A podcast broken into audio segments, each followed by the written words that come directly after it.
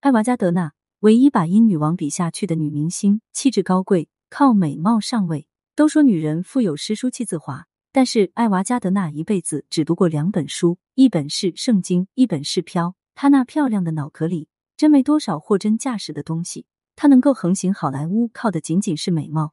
她的美妩媚但不柔弱，而是明媚中带着很强的攻击性。传说中的适量行凶，说的就是她这样的。即便是站在头戴王冠、气质满满的英女王面前，一身简单黑衣的艾娃也毫不逊色，不动声色中明显透出要把女王给压下去的气势。不过，在进入好莱坞之前，这个从棉花地里走出来的姑娘从没意识到，原来自己还可以这样美丽。虽然祖辈混了苏格兰、爱尔兰、法国、英国、美国的血统，但是依然改变不了佃农的事实。艾娃的父母在美国北卡罗来纳州种棉花，养活七个孩子，从小。艾娃不被允许穿的太花枝招展，更不能化妆。这跟他们家穷没关系，而是身为清教徒的父母为他们定了极其严厉的家教。孩子们除了上学看的书之外，不被允许读任何书，除了家里唯一的一本圣经。如果不听话，母亲就会搬出上帝愤怒的惩罚来压制他们。严苛的家教之下，艾娃觉得当一个秘书才是一份体面的职业。他在镇上参加了秘书的培训课程。然后跟着姐姐去纽约谋求生路。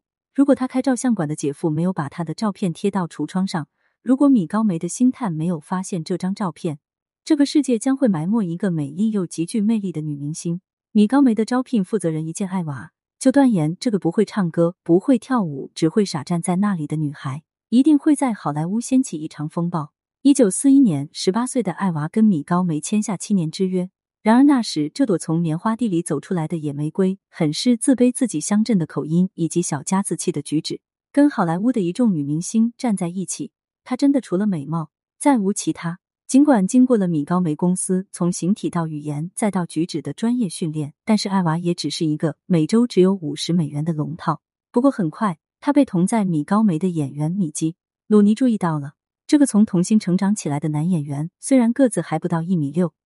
长得也有点对不起观众，但是他从小红到大，自身的资源以及影响力让艾娃心动。一九四二年，两人迅速结婚。米基不想让婚姻影响他的事业，把结婚地点选在一个偏远的小镇。艾娃计较的不是这些，他想靠着婚姻大红大紫。米基却扔下他在外面风流快活。艾娃接受其他男人的示好，用同样的手段报复米基，引发了新婚夫妻的大打出手。这段持续了九个月的婚姻，在一九四三年宣告结束。失败的婚姻却让他完成了蜕变。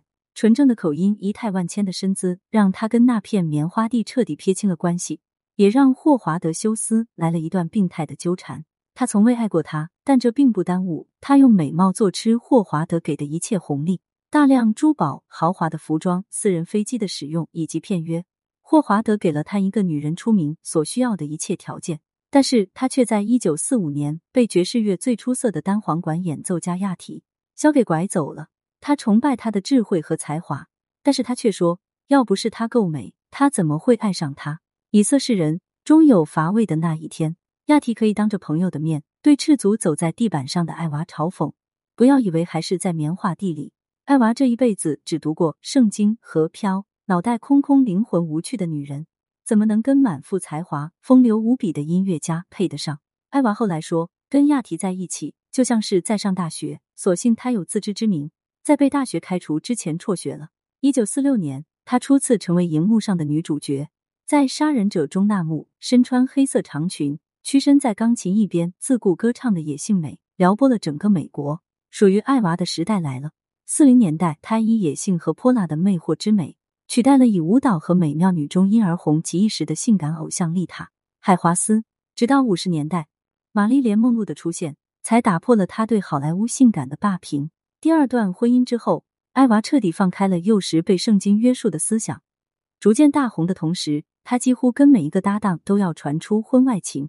最有名的就是跟当时美国最受欢迎的歌手弗兰克·辛纳特拉的婚外情。那时，艾娃跟霍华德相爱相杀的情人关系还没结束，而弗兰克也是有妇之夫。失去理智的两人，在一九五一年不顾一切结了婚，却互不珍惜。弗兰克的世界里永远是聚会、女人、喝酒，而忙于拍戏的艾娃更不会放过任何可以放纵的机会。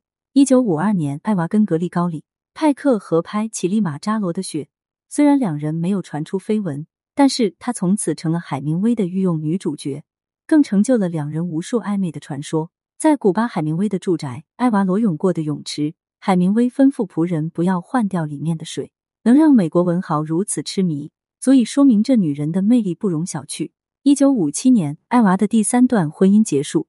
这个空虚的灵魂一生都不知道如何自爱，也不知道怎么去爱别人。之后，他除了情人，再无婚姻。一九九零年，六十八岁的艾娃离开人世，去世时身边只有狗陪着。跟着欲望沉下去又浮起来的他，看似热闹的人生，其实就像个流浪的吉普赛人，行李箱和车票是全部。曾经，他接过一个邀约，要他扮演富有而孤独的女人。他挂断电话后，才意识到自己这辈子都在扮演孤独。对此，你怎么看呢？欢迎评论区留言互动，更多精彩内容，欢迎订阅关注。